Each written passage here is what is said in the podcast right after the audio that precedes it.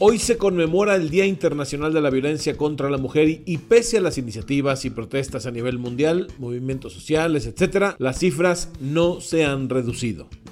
Es momento de decir basta. Basta de feminicidios, basta de violencia política contra las mujeres por razón de género, basta de las agresiones cotidianas.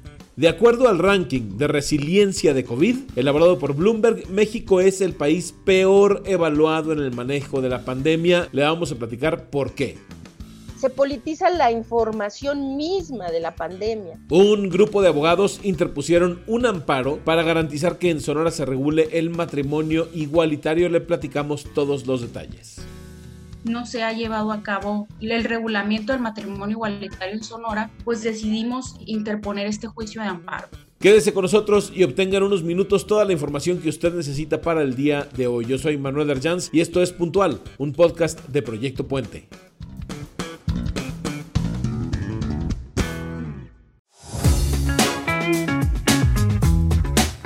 La violencia contra las mujeres, los feminicidios, han alcanzado cifras históricas y a pesar de las iniciativas promovidas, movimientos sociales, marchas en todo el mundo, las condiciones no mejoran. Al contrario, la pandemia ha sido el elemento perfecto para que las cifras de maltrato en el hogar se incrementen. Hoy, que se conmemora el Día Internacional de la Eliminación de la Violencia contra la Mujer, en México cada dos horas asesinan a una fémina. Son en promedio 10 las que pierden la vida en tan solo un día en este país. En promedio 3.800 mujeres y niñas son asesinadas al año en México. De nada sirvieron los principios y derechos plasmados en la ley si no podemos garantizar que una mujer regrese segura a su casa. La sociedad nos exige, la sociedad nos dice ya basta. La crisis es grave. Dubravka Simonovich, relatora especial sobre la violencia contra las mujeres de la ONU, dijo que la pandemia de COVID-19 está eclipsando la pandemia de feminicidios y violencia de género y destacó la importancia del establecimiento de observatorios en el mundo contra el feminicidio. La actual pandemia nos ha enseñado que aún en situaciones de crisis la violencia no para y tiende a aumentar. Las denuncias por violencia doméstica han tenido un incremento de hasta 51% en comparación con el año pasado. El gobierno de México reconoce el problema, pero se requiere un mayor impulso a políticas públicas de prevención. Los datos nos demuestran que innegablemente México está enfrentando un importante problema de violencia contra las mujeres y las niñas. En Sonora se tiene registro de 24 feminicidios de acuerdo a las cifras del Secretariado Ejecutivo, más 50 homicidios contra mujeres que están catalogados como dolosos. Es decir, en lo que va del año, 74 mujeres han perdido la vida.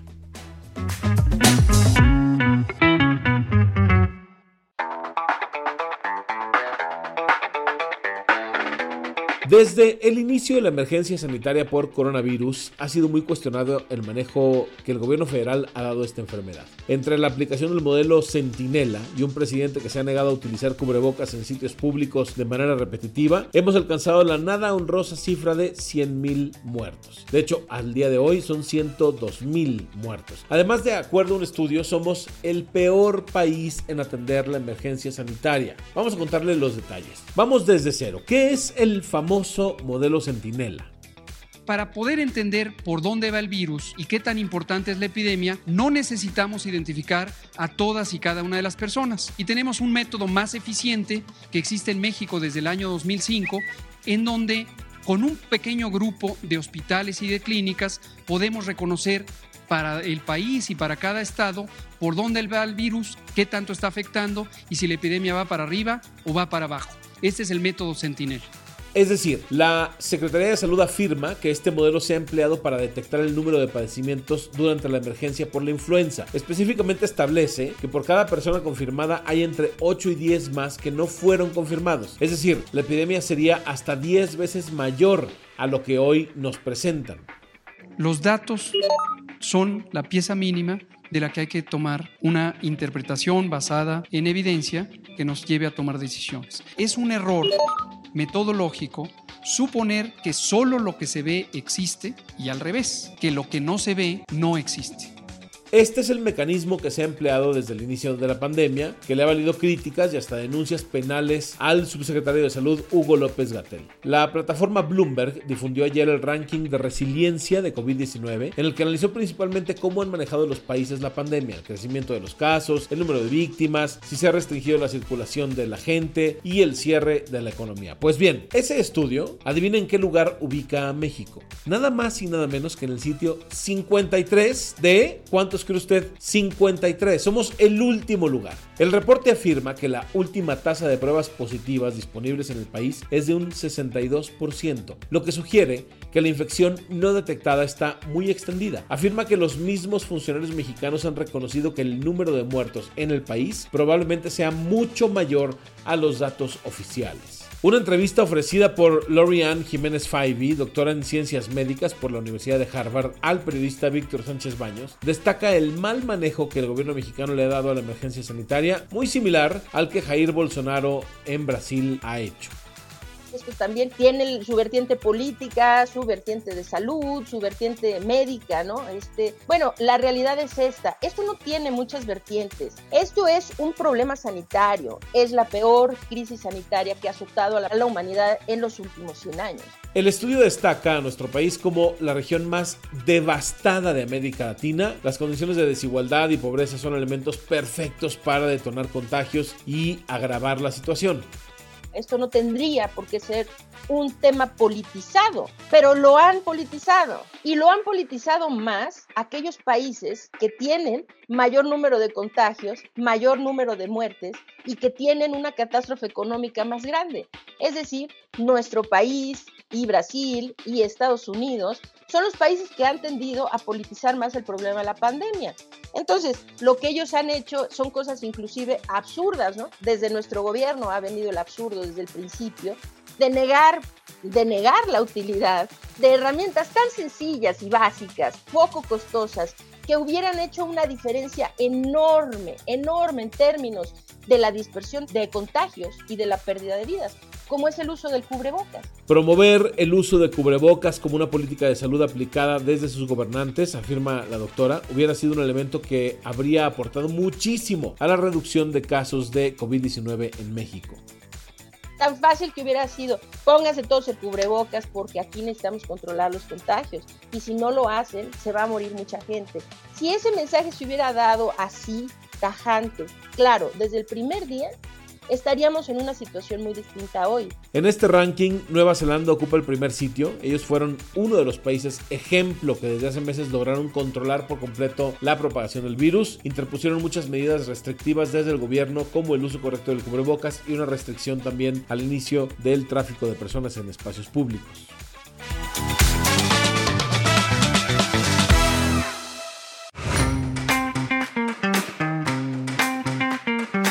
Y mire, hace poco más de un año, la diputada local Yumiko Palomares propuso un dictamen en el Congreso de Sonora que busca reformar el Código de Familia y el de Procedimientos Civiles para normar el matrimonio igualitario. Hasta ahora no se ha concretado esta modificación y ahora un grupo de abogados promovió un amparo para forzar al aparato del Estado a regularlo en virtud de que pues son derechos que tienen todos los seres humanos y más que nada nosotros como diputados estamos para hacer leyes para las y los sonorenses sin discriminación alguna. Escuchó usted a la legisladora local, Yumiko Palomares, quien realizó foros de consulta, promovió el dictamen en septiembre pasado y las comisiones de Igualdad y Género y Justicia y Derechos Humanos lo estudiaron en el Congreso del Estado, pero lo rechazaron. Estas modificaciones se tratan de una armonización que debe realizarse a nivel nacional por mandato de la Suprema Corte de Justicia. No es una ocurrencia de la diputada, es una regulación que debe de darse por un mandato supremo desde 2015 la Suprema Corte estableció que la jurisprudencia internacional, es decir, todas las sentencias emitidas por la Corte Interamericana de Derechos Humanos, serían vinculantes para los jueces este, locales, ¿no? a, nivel nacional. Las legislaciones locales de, cada una de las entidades federativas, asimismo como la, la legislación federal, pues están obligados a reformar los ordenamientos locales, las leyes internas, las leyes estatales, para adecuarlas y armonizarlas respetando estos principios Escuchamos a Jesús Manuel Herrera Ornelas, uno de los abogados que promueven por iniciativa ciudadana este amparo que va dirigido al Poder Legislativo y al Poder Ejecutivo En Sonora, las autoridades estatales, el Poder Ejecutivo y el Poder Legislativo, pues no han hecho lo propio para ajustar el ordenamiento civil interno y, regularlo y armonizarlo a esos mandamientos o a esas exigencias. El recurso fue promovido a nombre de Dinora Vega Orozco, pero también se busca la colectividad y que sea un juez o la Suprema Corte quien obligue al Congreso del Estado y al Ejecutivo a realizar la reforma constitucional. Hablamos con Dinora, por supuesto, ella integrante de esta iniciativa ciudadana, quien acudió a los juzgados de distrito a interponer este recurso. Dinora afirma que el Poder Legislativo ha sido omiso en este tema por más de 15 meses. ¿Qué se está demandando en este caso? ¿no? La omisión legislativa por parte del Congreso del Estado y de la gobernadora del Estado por no regular el matrimonio igualitario en Sonora. ¿Qué buscamos? Buscamos la inconstitucionalidad de esta norma, la del Código de Familia de aquí local, o en su defecto, que el Congreso o la gobernadora pues regulen el tema aquí, ¿no? El amparo es de forma personal, dijo Dinora, pero lo han puesto a disposición de quienes deseen sumarse y pueden comunicarse a los teléfonos que le dejamos en las notas de este episodio para aportar y colaborar con esta acción. También al correo electrónico herreraromanabogados.gmail.com o a un fanpage en Facebook que se llama Herrera Román Abogados.